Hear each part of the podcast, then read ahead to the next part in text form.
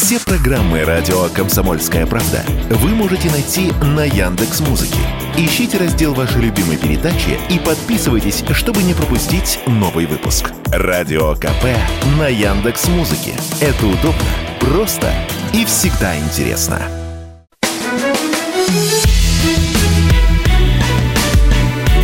Бофт знает. Это радио «Комсомольская правда». Здесь Игорь Измайлов, Георгий Бофт. Как всегда в это время здесь, в прямом эфире. Георгий Георгиевич, приветствую вас. Здравствуйте, Игорь. А, трансляция идет в YouTube. Обратите внимание на канал «Радио Комсомольская правда». И ВКонтакте тоже э, в группу «Радио Комсомольская правда». Подписывайтесь. Там все новости, все ответы на все вопросы, как и у Георгия Бофта. А как ваше настроение? Как праздники? О чем традиционный вопрос? Вам, э, собственно, мячик сразу в самом начале. О чем размышляете? Что, на ваш взгляд, самое главное? Что возмущает? Настроение праздничное, весеннее. На мой канал, кстати, тоже надо подписываться он называется так же, как эта передача, Бог знает. Вот, и благодаря э, радио он Э, подписка растет, так что не надо терять такой возможности. Надо, как популярные э, э, эти цыгане, как они называются? А, цыгане. Да, Ин, тоже. Инфо-цыгане. Инфо-цыгане, да. Надо тоже с вас копеечку за, за каждого привлеченного да.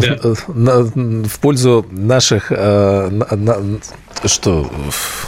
Не надо идти на... по этому пути. Почему? Я, я думаю, что купить можно. Буханку да. или... Федеральная налоговая служба говорит, что это путь порочный и э, Тоже влечет верно повышению, так сказать, всяких штрафов и налогов и так да, далее. Дорожка скользкая, видите, здесь как, как ни крутани, надо быть внимательным. Конечно, конечно. Да, ситуация более серьезная. С нее начнем. За атакой на Кремль стоит Вашингтон. Долго пересказывать не будем. А, что хочу спросить. На ваш взгляд, какие варианты ответа есть и, опять же, на ваш взгляд, по каким надо идти? А, в принципе, наверное, их можно разделить на две части. Варианты видимые – вот э, надо как-то, видимо, ответить, ну, чтобы вот и здесь у нас люди увидели, что ответ есть. Или, в принципе, достаточно дальше спокойно работать по достижению поставленных целей и на какие-то эмоциональные всплески реагировать также эмоционально не стоит.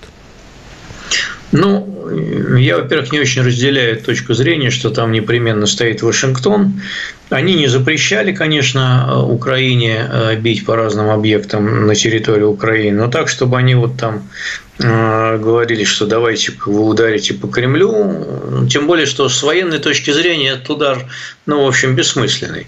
А, он имеет значение с точки зрения там, психической атаки, психологической атаки, информационной атаки, пропагандистского действия, ну, с целью там вселить какую-то неуверенность э, в стан противника и так далее. Это вполне просматривающаяся логика, и поэтому я думаю, что самая простая версия в данном случае, она и является самой правильной.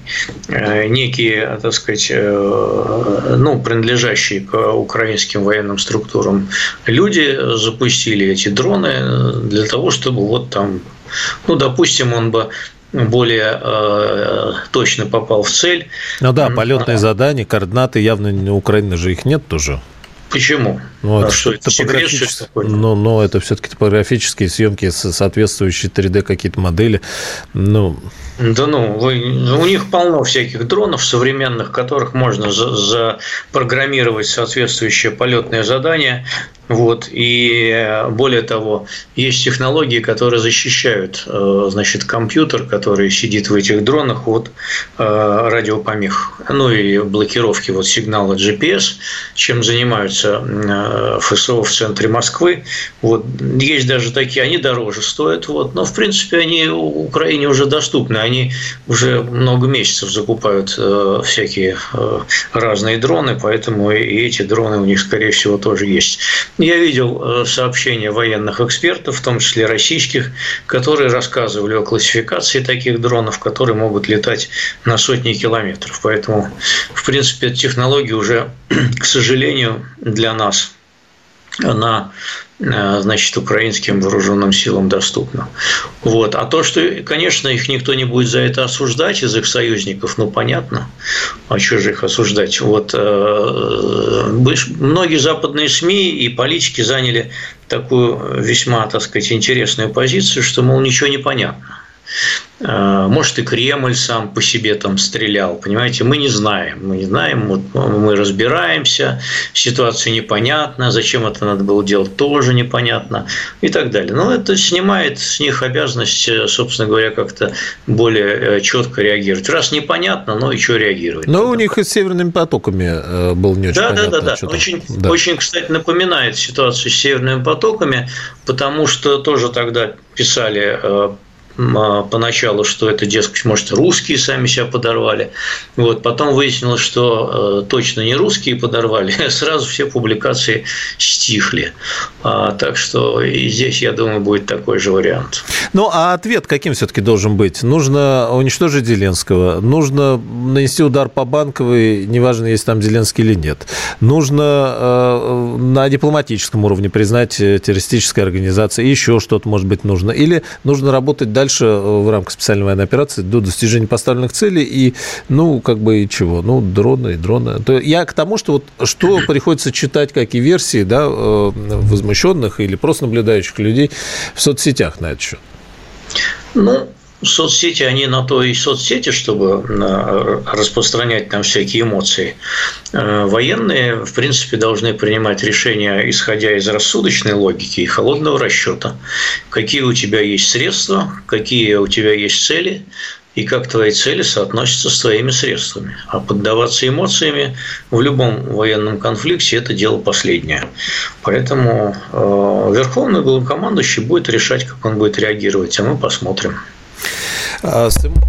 Чуть не уронил. С эмоциями не поспоришь. А, тогда еще в продолжение здесь и э, в этой же теме по поводу диверсии. А, в Брянской области с поездом, да, вы слышали, ЛЭП в Ленинградской области э, бомбы подвешивали и так далее. С этим что можно делать? Ну, помимо того, что банально там увеличить э, бдительность какую-то, может быть, надо, не знаю, э, дружинников, может быть, дежурить. Может быть, нам самим всем надо как-то проснуться и понять, что, ну, надо подсобраннее быть. Вот какие-то подходы к чему-то менять. Ну, это все, на мой взгляд, было прописано э, в всяких методичках и э, советских учебниках о военном искусстве и книжках о советском военном искусстве. Значит, где было написано, что накануне или во время каких-то решающих действий на поле боя желательно проводить в тылу врага какие-то диверсионные мероприятия для того, чтобы, э, значит, вселить в его ряды панику, страх и неуверенность в своих силах.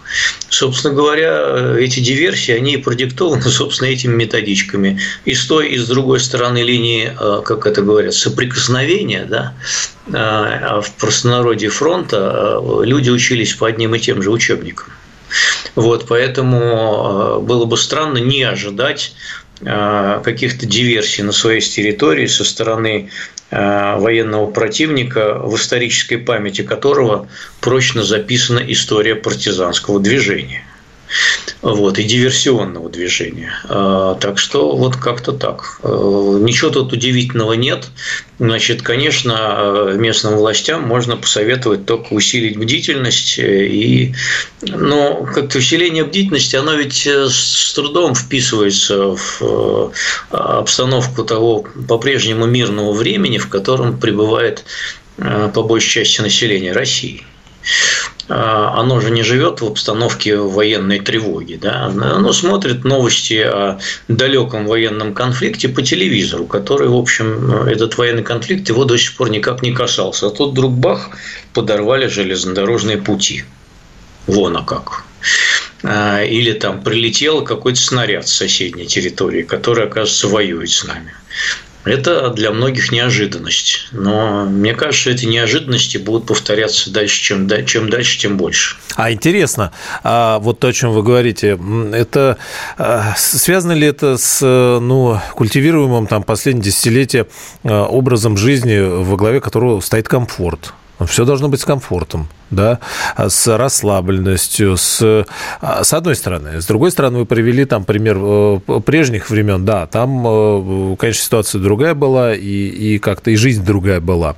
А как теперь вот из этого комфорта раз и э, поменять сознание в то, что, ну, вообще не все так спокойно вообще в мире нынче, да, и тем более вот у нас здесь, сегодня, сейчас, в нашем конкретном времени. Некоторые страны живут там десятилетиями, столетиями в таком внутреннем мобилизационном, да, Э, каком-то режиме, и явно с, с другими какими-то идеологическими подходами, чем комфорт, сытость и э, сходить в магазин с утра там по акции накупить всего. С таких стран очень немного в мире. Вот. Э, ну, разве что Северная Корея, может, Израиль в какой-то степени. А так, в общем, э, вся система и образования, и советская, так сказать, система пропагандистская, она была настроена на то, что мы должны жить в мире. И вообще жить в мире и благополучие – это нормальное человеческое состояние. А люди, когда рождаются, они не рождаются с мыслью о том, что они должны жить в военном лагере. И рожают их, в общем, не за тем, чтобы они становились солдатами. Так что э, вообще состояние мира и благополучия, и, как вот вы сказали, комфорта – это нормальное человеческое стремление к счастью как он его понимает. А стремление к войне и военному лагерю, оно человеку не присуще. Это крайнее обстоятельство, крайне для него неприятное, некомфортное и нежелательное. И только в самых крайних случаях, угрозе там, страны, независимости, собственной свободе, люди тогда встают на защиту своей родины, а, своей, своего счастья в будущем, своей территории, своего дома, своей семьи и так далее и тому подобное. Что человек, когда его желание еда да сон, животное не более, вспоминает слова, и э, человек рожден все-таки для чего? Э, рожден он для того, чтобы жить счастливо. Он, э, это его естественное нормальное состояние. Он не рожден для того, чтобы убивать себе подобных. Георгий Георгиевич, продолжим через несколько мгновений. Политолог Георгий Буф.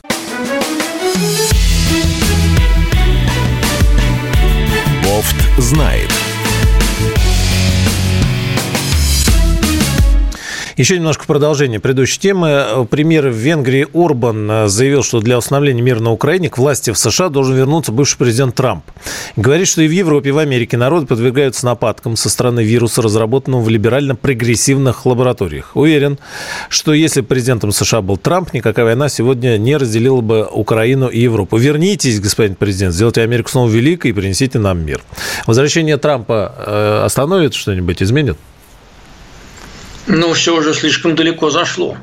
Во-первых, я не, я, не, я не верю, что Трамп вернется, во-первых. Во-вторых, я не думаю, что он остановит военный конфликт, поскольку он уже слишком далеко зашел. Но более того, когда Трамп был президентом, он, в общем, ничего не сделал для того, чтобы был, э, э, была разрешена патовая такая ситуация, но безвыходная ситуация с Минским процессом.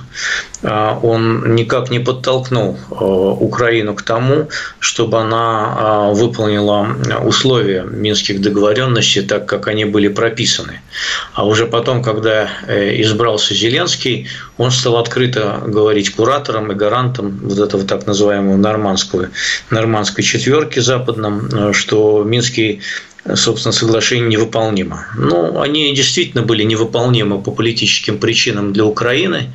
Э, в какой-то момент, наверное, их надо было бы корректировать, если бы их сделать выполнимыми. Но а, Москва и Киев заняли по данному вопросу непримиримую позицию. А как надо было корректировать? Ну, вот вы себе представьте, что вы типа, ну, допустим, государство, да, и у вас э, в договоре написано, что вы должны в собственную конституцию внести положение, э, что есть какие-то территории, где будут вооруженные формирования, вооруженные в том числе тяжелой военной техникой, и они будут иметь собственную внешнюю политику э, и внешнеэкономическую политику и так далее. Вот вы как президент страны подпишете такое соглашение ну, или во-первых, нет? они подписали, во-вторых, я как президент страны не буду бомбить гнобить э, свое население, называть их колорадами, э, глумиться над этим, сжигать дома профсоюзов и дальше по списку можно Совершенно долго... верно. Совершенно верно.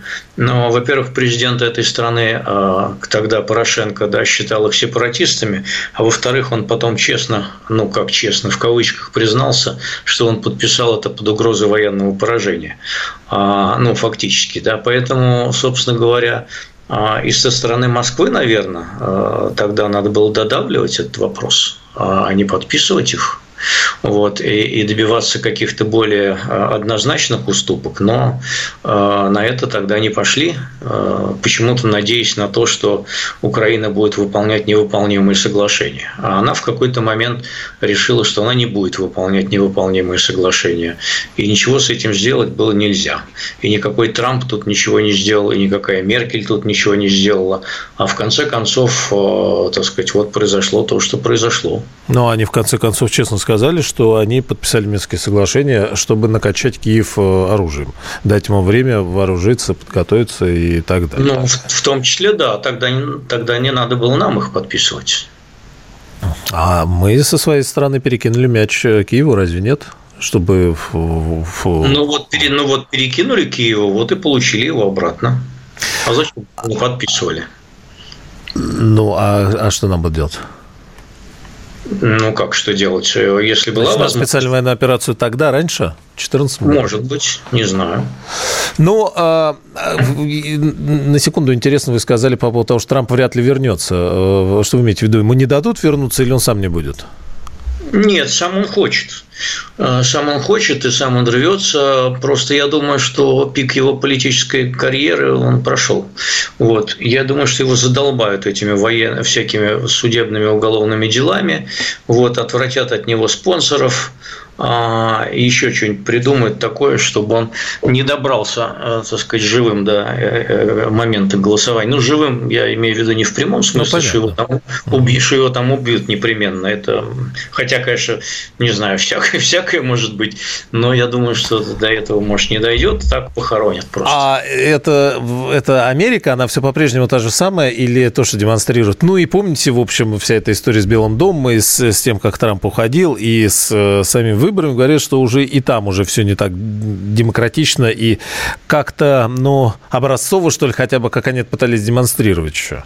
Да, ну, конечно, конечно, каждая система, э, она сопротивляется э, человеку, который пытается эту систему подорвать. А Трамп именно был антисистемный политик в, каком-то, в какой-то мере. И он достал, конечно, американский истеблишмент, но более того, с точки зрения управленца, ну, ладно бы он был еще, так сказать, революционер, он был хоть хотя бы был эффективным революционером, но с точки зрения управленца он устроил полный бардак. Он устроил полный бардак в стране, и э, очень плохо работала государственная структура в его президентство. А, все время, так сказать, он все время что-то отчебучивал, а, принимал какие-то идиотские решения, в том числе кадровая чехарда у него была. И вот американский истеблишмент, он не хочет возвращения этого кошмара.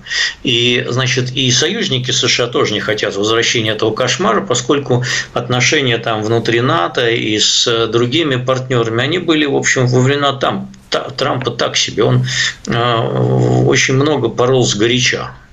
Вот. Поэтому они хотят такого спокойного, собственно, отсюда и выбор в пользу Байдена, такой системный, да, спокойный дедушка, который никаких табу не нарушает, вот, э, и более-менее э, справляется со своими обязанностями. Я думаю, что он даже в кому, если впадет, вот, у него на уровне рефлексов э, все его политические, весь его политический опыт и заложенные привычки и практики, они будут на автомате просто работать, даже когда он будет в полубессознательном состоянии, настолько он опытный политик. И, в общем, он а, достаточно, ну, я бы сказал, грамотно рулит э, страной сейчас. А, и в том числе вот в таких чрезвычайных ситуациях. А, он достаточно, э, ну, к сожалению, опять же, может быть, для нас, да, но он достаточно грамотно с точки зрения американских интересов ведет себя и в украинском конфликте. Вот. А, и, ну, то есть, э, с чем принято ассоциировать Трампа, да, сделаем Америку вновь великой, сконцентрируемся, посмотрим внутрь, внутреннее производство, нечего нам делать там, наводить демократию везде, да, войны и так далее. А демократы, значит, с Байденом напротив. И вот вы говорите, что он для Америки, в принципе, оказался эффективным. Ну, во-первых, вопрос, не толкает ли Байден мир э, к Третьей мировой ядерной войне, а, с одной стороны. С другой стороны, вроде мы видим, что действительно, значит, производство в Германии э, уже не такое, как было раньше, да, и с газом история, и вроде здесь американцы преуспели, и там вроде неплохо перевели производство себе. А в чем, а, в чем феномен или в чем, в чем успех? Он, а, он поднимает Америку за счет внешнего мира, да, вот эта концепция, или это вот какая-то производственная модель с, с тем, чтобы подобрушить Евросоюз, к себе перетянуть э, заводы и на этом подняться. То есть в чем, в чем его стратегия? Ну, э, там ну, скорее нельзя говорить все-таки о каком-то большом стратегическом успехе и каком-то сверхуспехе. Там есть какие-то частичные достижения в целом ряде отраслей. А он, например, принял закон о, э, так сказать, он называет а, чип, там долгое название, короче говоря, о стимулировании производства вот этих самых чипов в, в Америке. На это там 50 миллиардов долларов ассигновано, чтобы уйти от зависимости в этой технологии от Китая. А, он меры определенные делает там в плане стимулирования так называемой зеленой экономики. И, собственно говоря, переход в том числе из Европы, многих компаний производственных в Америку, он продиктован не потому, что они, ну не только потому, что они бегут там от дорогого газа, а потому, что они бегут к тем преференциям, которые американцы дают для современных производств, в том числе энергосберегающих производств. А европейцы таких преимуществ не дают, налоговых льгот там и так далее. Он принял довольно масштабную программу реконструкции американской инфраструктуры, которая начала дряхлеть, ну, по их меркам, опять же. Вот. Э, там, в принципе, все нормально с социальными программами, хотя, на мой взгляд, э, десятки миллионов стран, э, населения страны просто являются галимыми иждивенцами, но, тем не менее, это факт. Вот. И поэтому... А вот, что социального? Там что, пенсии, медицина и, или что, выплаты какие-то? Ну, да, да, да. да. Они, есть люди, которые поколениями в Америке не работают, а живут там на велфере, на продуктовых талонах и так далее, и прочая ерунда. Вот и, и ничего им за это нету. Вот. Трамп, значит, хотел с этой халявой всей покончить, но э, большинство избирателей в Америке – это избиратели демократической партии, а не республиканской. И Трамп, в общем, выбрался только потому, что там не прямая система голосования, как известно, а голоса там распределяются по штатам, да, выборщики от штатов голосуют. Вот, и за него голосует та самая глубинка, американская, менее образованная, действительно, которую раздражают и китайцы, а, вот, и, и значит, гомосексуалисты, и, и всякие вот эти хиппи, те технари, вот эти все из Калифорнии новомодные, а, и прочее, вот это белиберда новомодная. Они такая за старая патриархальная Америка. Реднеки такие, за него голосуют. Но это уходящая Америка. А вот куда идет новая Америка, до конца пока не ясно. Там много своих внутренних проблем, которые далеко не решены. Вот сейчас достаточно посмотреть на финансовый кризис, который там э, грозит большим бумом, э, когда посыпется там один за другим региональный банк, это будет тот еще Бенц, конечно. Вот. Ну, как-то вот пока они, значит, ковыряются.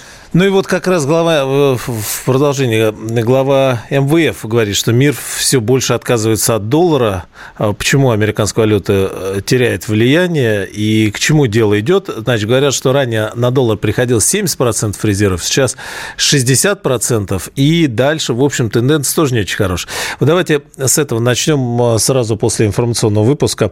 Георгий Бофт.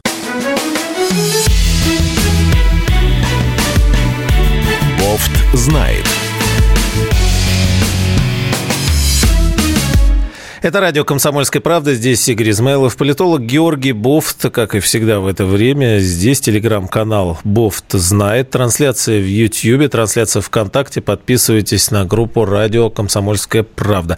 Георгий Георгиевич, почему э, мир уходит от доллара? Насколько это угрожает Америке? Есть ли вероятность того, что Америка э, ну, почувствует это, да, или, может быть, грохнется вообще, хотя вы говорили о каком-то новом движении, да, куда идет Америка сегодня.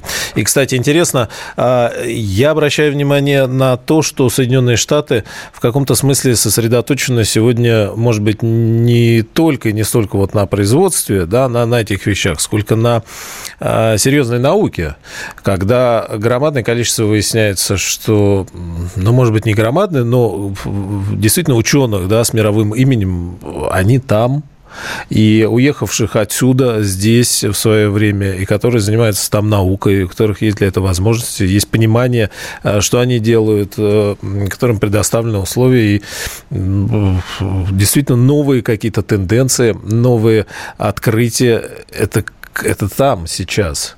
Я не знаю, так это вот до конца или нет, но вот многие из них ведут YouTube, они рассказывают там о, о своих открытиях. Это действительно интересно.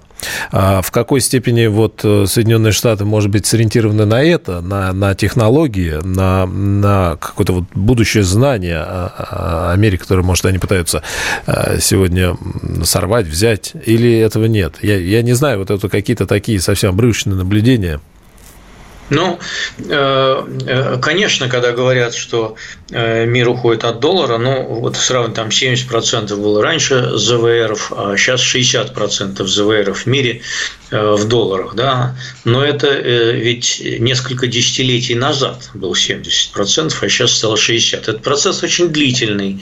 И, кстати говоря, с Путиным можно согласиться в том, когда он говорит, что Э, Америка превратила в доллар оружие, в, в оружие политизированное и оружие санкционное. Это так. И, собственно, это и работает против американского доллара. Вот, к примеру, Китай э, по итогам прошлого года он э, впервые, значит, новые сделки, которые торговые заключены были Китаем, их э, в, больше стало в, в юанях, чем в долларах. Это произошло впервые в истории страны. Вот. А это важный процесс. И Китай, например, за последние, э, сколько там, лет 10, он тоже раза в два сократил вложения в американские долговые обязательства. Но, тем не менее, 80% мировой торговли по-прежнему происходит в долларах. Если бы э, значит, была бы уже какая-то готовая валюта на смену доллара, то она бы уже, наверное, его бы заменила именно по тем причинам, по которым я вот указал. Но э, за долларом стоит не только вот э, те технологии, о которых вы справедливо говорите, но и то, что американская экономика по-прежнему мощная, и более того, они обладают э, самой сильной армией в мире. Собственно говоря, а вот это вот вооруженные силы, пентагоновщина, да, она этот доллар тоже ведь подкрепляет. А так бы все бы начхали бы на американские санкции и послали бы их лесом. Вот. А так они могут кулаком пригрозить и даже прихлопнуть. Э, ну, я имею в виду мелкие страны, конечно. Вот. И вся финансовая система мировая завязана на доллар. Поэтому это очень долгий процесс. Э, он идет именно в этом направлении, да. Э, и мир, скорее всего, расколется на разные экономические блоки, он не будет глобальным, как это было, как казалось еще несколько лет назад, там в конце 90-х, например. Вот, он То будет есть это раскол... многополярный мир, да, о котором Россия говорит? Двуполярный, я бы сказал. Будет э, мир вокруг э, США и мир вокруг Китая. А никакой многополярности там не будет. Это грезы. Их надо оставить э, на Смоленской площади и не бередите ими никого, поскольку они пустые, извините за выражение. Вот, значит, вот это, в этом двуполярном мире, разобранном на блоки, действительно будут свои, наверное, разные правила экономической игры. Одни будут концентрироваться вокруг Китая, а это не значит, что они будут не взаимопроникающими. Да, они будут взаимопроникающими. И до сих пор там у Китая с Америкой огромный товарооборот за 700 э, миллиардов долларов. С Европы у них, у китайцев огромный товарооборот за 800 миллиардов долларов. Да, но тем не менее, вот каждый будет на своей делянке, значит, огораживаться, строить свой форт такой большой, глобальный, и из этого форта торговать с соседями. А, так что вот как-то так. А так, что вот э, взаимопроникновения в прежних э, пониманиях этого, этого, конечно, не будет. Будет э, раскол. Так же, как будет и интернет расколот на разные блоки. Тут, конечно, может быть как раз и многополярность. Вот у нас свой суверенный интернет, там Э, где-нибудь еще будет свой, у исламских стран будет свой суверенный интернет, вот, у китайцев свой суверенный интернет, у коллективного Запада свой и так далее и тому подобное. Вот, и они будут строиться по своим отдельным законам. А, а так, э, в принципе, вот, вот классическая многополярность, знаете, это хаос Поэтому не дай бог, чтобы она настала. А, Еще такая, где у э, десятка или уже больше стран имеется при себе ядерное оружие, и они не проще его применить в случае чего. Не нужна такая многополярность никому. Как хорошо было в холодную войну. Было два центра силы, и все между собой договаривались, за исключением, конечно, Карибского кризиса. А, неожиданно от вас услышать по поводу, как хорошо было холодную войну, но граница проходила не по, э, не по Харькову, а да. все-таки где-то да, по, по Берлину. Эм, да, и э, тут вдруг и в Соединенных Штатах они сейчас начали э, много писать о том, что действительно ситуация гораздо опаснее, чем в холодную войну, как тогда хоть какие-то были опаснее, каналы да, коммуникации, и, и все-таки как-то... Да, а по поводу многополярности ценности и вот доллара. Приходится слышать э, мнение о том, что э, может статься э, Соединенные Штаты или мир вылезает из доллара в цифровую валюту. Ну, доллар раздут, к золоту, значит, как дальше переводится, не очень понятно, а есть отличная тема с цифровой валютой, которую можно имитировать и которую можно гораздо более эффективно, чем долларом управлять и взаимодействовать. А, на ваш взгляд, в этом направлении могут идти сегодня, но и кстати, не только Соединенные Штаты, возможно. Но если Боюсь, мы говорим что... о долларе. Боюсь, что это невыгодный для нас путь на самом деле. То есть внутри себя, вот внутри России и Центробанк хочет э, действительно можно устроить свою собственную цифровую валюту, и это резко ужесточит, конечно, контроль за всеми транзакциями и за каждым конкретным человеком. У вас каждый э, отдельный рубль, вот вы так просто теперь с карточки на карточку там кому-нибудь не перекинете, потому что э, непременно вас придут и спросят, а что это вы там такое налоги не заплатили с того, что вы перекинули? Это будет сделать просто на два, как, как э, на щел, просто на щелчок. Вот, э, так что э, тоталитарный контроль в этом плане резко упростится. Но цифровой рубль, то есть цифровая валюта во всемирном масштабе, пока что это такая большая, большое кидалово. Сколько уже этих самых криптобирж обанкротилось с пропажей денег. Вот, это раз. Второе, значит, курс не определен. Ничего непонятно, к чему он привязан, он ничем не обеспечен. А, значит, это такое огромное поле для махинаций. Более того, что самое опять неприятное. Значит, э, я боюсь, что всю эту цифровую валюту опять будут контролировать те же дяди а, с помощью своих, опять же, э, технологий. Потому что когда говорят, э, что всякий там блокчейн, он анонимен, там непонятно ничего там и так далее, только получается так, что то того хакера, значит, схватили по запросу США, то другого, значит, который там с криптовалютами махинацию устраивал, схватили тоже где-то по запросу США. И получается, что весь этот блокчейн тоже контролируется в одном и том же месте, где и доллар.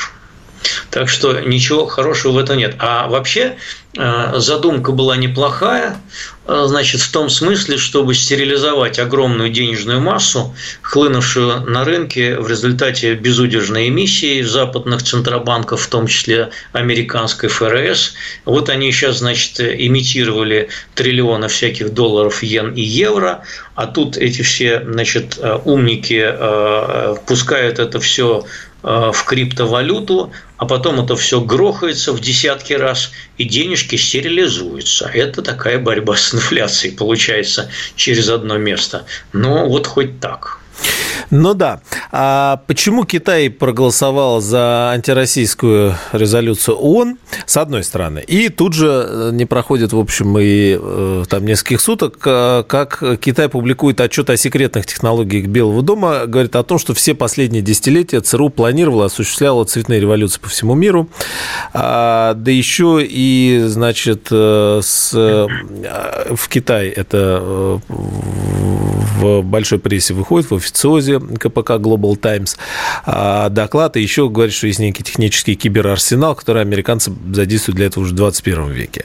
А, вот, в принципе, две, там, два шага или Это два как раз Китая. подтверждение того моего утверждения, что мир будет двуполярным, а не многополярным. Вот, никакого такого полюса третьего пока не просматривается. А Китай проголосовал за эту резолюцию, потому что там вот э, оговорка о том, что, э, так сказать, агрессия против Украины, вот этот термин там появился, он был, она, в общем, имеет второстепенный характер. Ну, вот так, если э, цинично говорить, потому что содержание революции, резолюции, оно совсем другое, оно э, значит, о механизмах взаимодействия значит, там с, Европой. Да? И э, эта оговорка, ну, если за нее там цепляться и сражаться, то это похоронит весь текст, а это нафиг никому не надо, поскольку его надо было принять. Поэтому, ну и кроме того, Георгий продолжим вот с этого места, ладно? Буквально через несколько мгновений Георгий Буфт, политолог.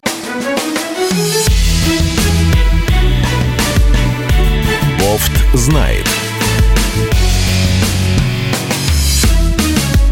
Ну да, мы остановились на Китае по поводу, э, по поводу чего? По поводу резолюции и по поводу, э, значит, раскрытия миру правды о Соединенных Штатах. Ну да, а, то есть Китай же нам не союзник. И не надо его воспринимать как союзник. Китай это себе на уме. Это а, огромная страна со своими интересами, а, которая видит свое, так сказать, великое будущее вперед на столетие и никуда не торопится. Вот. Она нам ничего не обязана. Вот, а поэтому надеяться на то, что китайцы будут всякий раз нас во всем поддерживать, было бы крайне наивно. Они преследуют прежде всего свой собственный интерес, а э, в стратегическом плане их интерес состоит прежде всего в том, чтобы добиться технологического сначала равенства, а затем и превосходства над Америкой. Вот в этом состоит их главный интерес. А, они идут к этому довольно долгим путем. И, и воспринимают Америку как своего главного, а, ну, одновременно и партнера, но и соперника. Пока не врага но соперника, конкурента в мире, э, конкурента э, за технологическое превосходство, э, за то, чтобы, так сказать, вот Китай мог расширять свою сферу влияния, чтобы ему не мешали в этом, вот, чтобы он был значит, независим в том числе в технологическом плане от американских технологий. Пока им этого не удалось добиться, кстати говоря. Они зависят от американских технологий, и план сделано в Китае 2025, он пока не выполняется по темпам.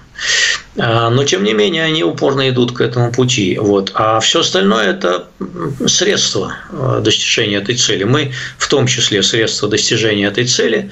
Вот. И Китай очень доволен тем, что российская экономика попадает от него в такую большую зависимость, а, в какую она, конечно, не попадала в зависимость от Европы никак.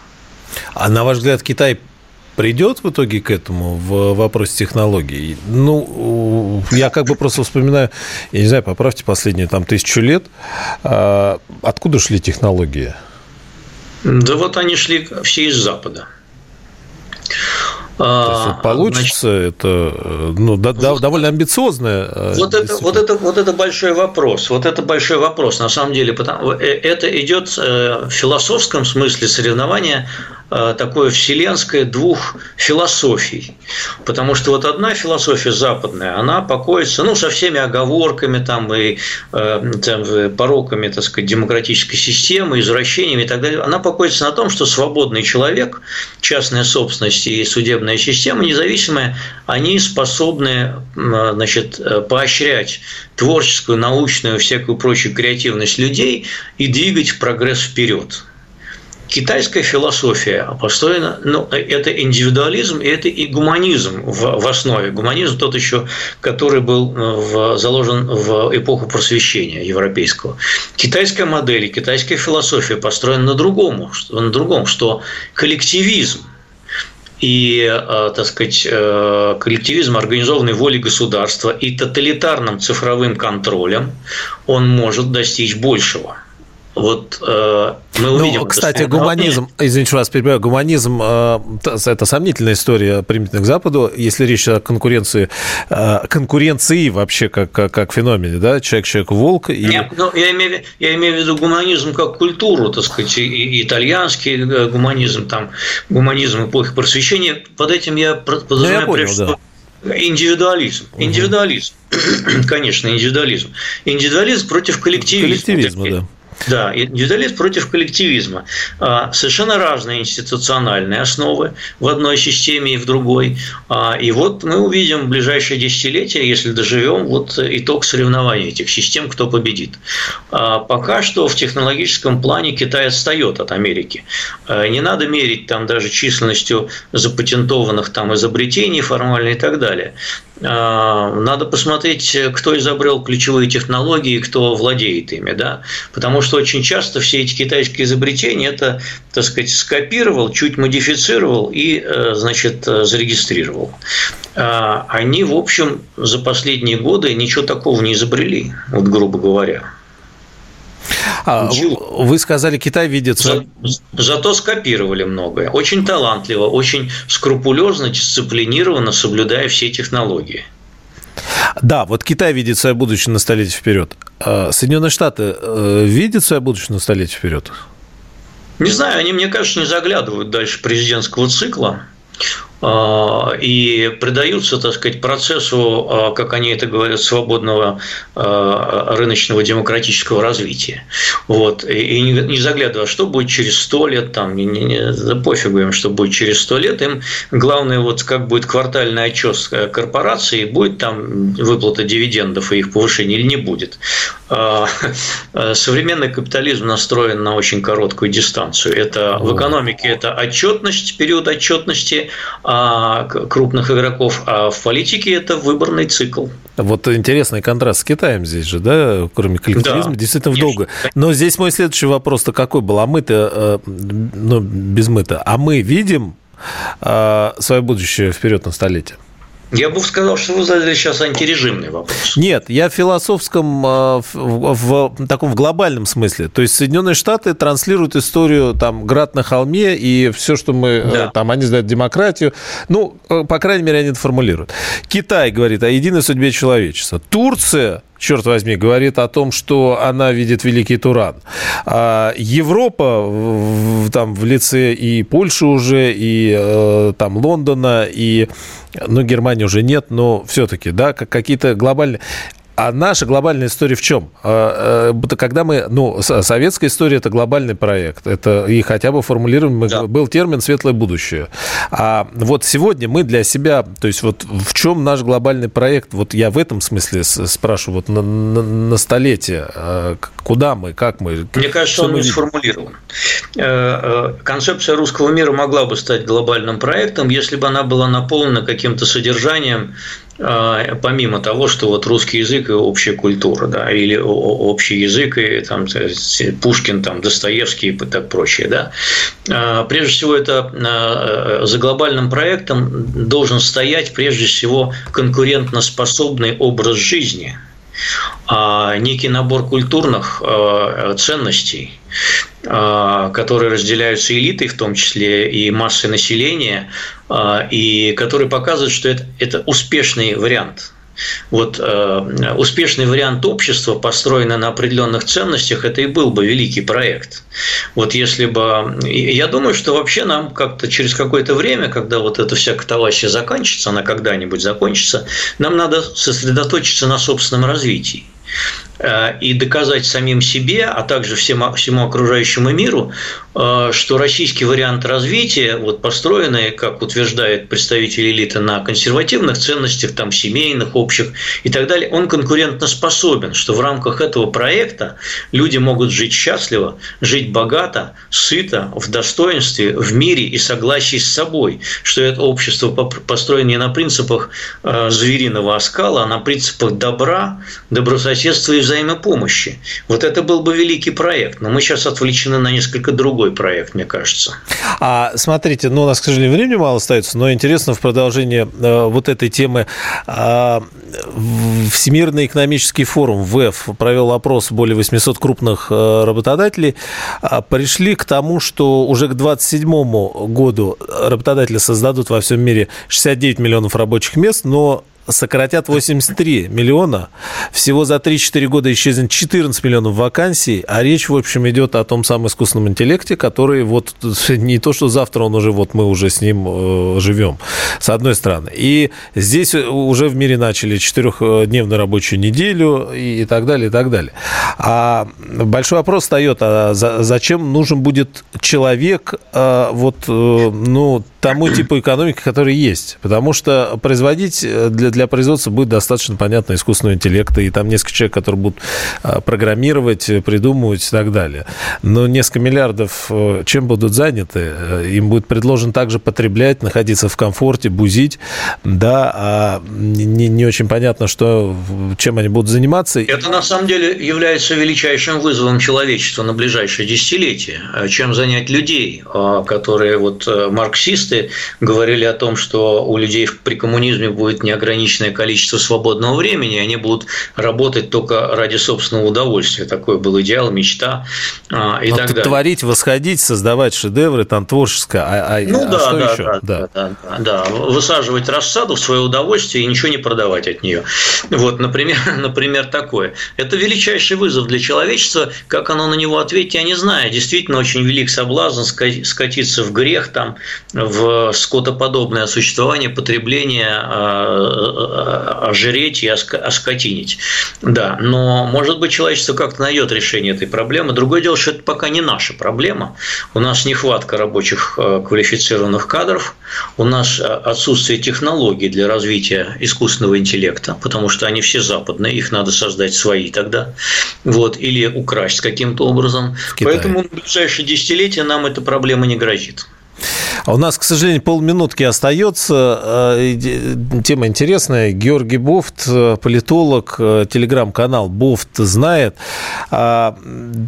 Я даже не знаю, ничего, 20 секунд у нас остается. Про... Я хочу поздравить да. всех, прежде всего, с, с наступающим Днем Победы. Это э, великий праздник в нашей стране, и э, вот следующая передача уже будет после него, э, поэтому всех поздравляю. Это, и кстати... вас тоже, 9 мая, тот день, который объединяет всех. Спасибо, Георгий Бофт. Бофт знает.